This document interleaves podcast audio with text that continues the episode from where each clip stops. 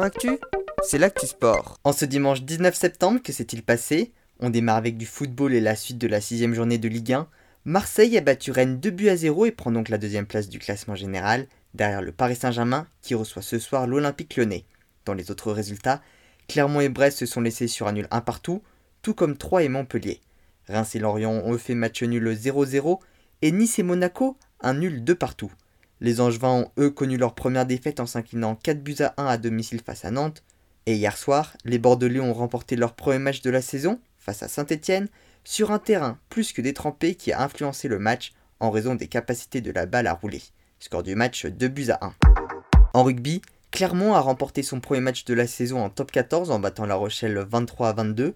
Les Rochelais ont eux concédé leur troisième défaite en 3 matchs. Ce soir, Toulon reçoit le Stade français Rencontre cruciale pour les deux clubs qui n'ont encore remporté aucun match, d'autant plus pour le Stade français qui n'a pas encore marqué le moindre point au classement. Toujours en rugby mais en rugby championship, quatrième journée, victoire des Australiens 30 à 17 face à l'Afrique du Sud et des Néo-Zélandais 36 à 13 face à l'Argentine. Les All Blacks conservent donc la tête du classement de ce 4 nations et retrouveront d'ailleurs bientôt la première place du classement de la World Rugby, la fédération internationale. En cyclisme, début des championnats du monde avec l'épreuve de contre-la-montre masculine. L'Italien Filippo Ganna a conservé son titre en terminant devant deux Belges, Wood van Aert et Remco Evenpool. Rémi Cavagna, premier français, a terminé 14e à 1 minute 59. Demain aura lieu l'épreuve de contre-la-montre féminine, samedi prochain l'épreuve en ligne féminine et dimanche prochain l'épreuve en ligne masculine. Toujours en cyclisme mais en VTT désormais, en descente, Loïc Bruni a remporté l'ultime étape de la Coupe du Monde à Snowshoe aux États-Unis et remporte par la même occasion le général devant deux autres Français, Thibaut Daprella et Loïc Vergier. Myriam Nicole a elle chuté aujourd'hui et a donc perdu la tête du général et devra se contenter de la deuxième place.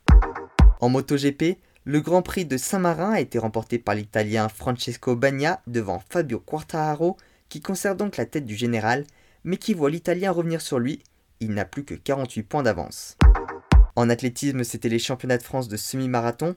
Yoann Durand a été titré après avoir remporté la course en 1h13 minutes et 17 secondes. Il a terminé devant Abderrazak Charik et Nicolas Navarro. Chez les dames, c'est Megdes Boldou qui a été titré en 1h13 minutes et 15 secondes devant Mélodie Julien et Samira Megran Saad. En duathlon, c'était la manche finale du Grand Prix de France à Saint-Jean-de-Mont. Chez les hommes, Saint-Jean-de-Mont Vendée Triathlon a remporté cette ultime manche devant les Sables Vendée Triathlon et le Triathlon Club Liévin.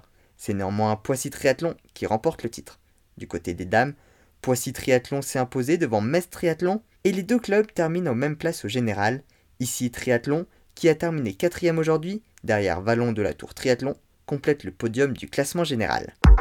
En roller hockey, les Français ont aujourd'hui battu la Colombie 4 buts à 0 dans le match de classement des championnats du monde et terminent donc cinquième.